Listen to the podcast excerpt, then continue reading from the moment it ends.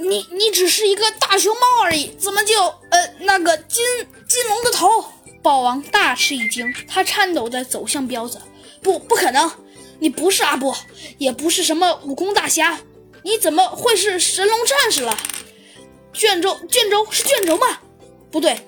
彪子冷静地望着慌张的豹王，拉了拉草帽，那只是个无用的卷轴罢了。当然，无用只是对你，而对我来说却是十分有用的。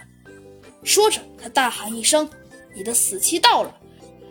他把脚一顶，手做出太极招式，那金色的光辉散发出来，一股金流从他手中流出。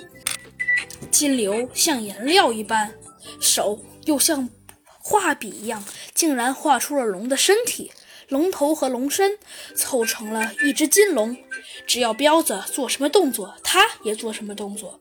彪子说道：“你不是想要力量吗？力量来了！”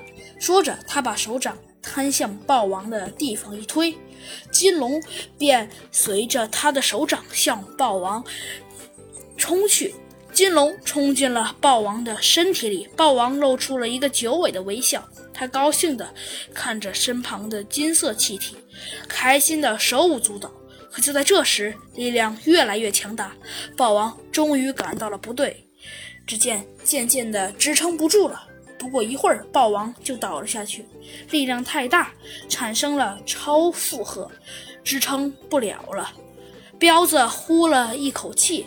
金龙的龙爪也随之下垂，猴子警长目瞪口呆，他立马掏出了备用手铐，铐上了豹王的手。逮捕时间到了，说着叫弗兰熊把他送到警察局去。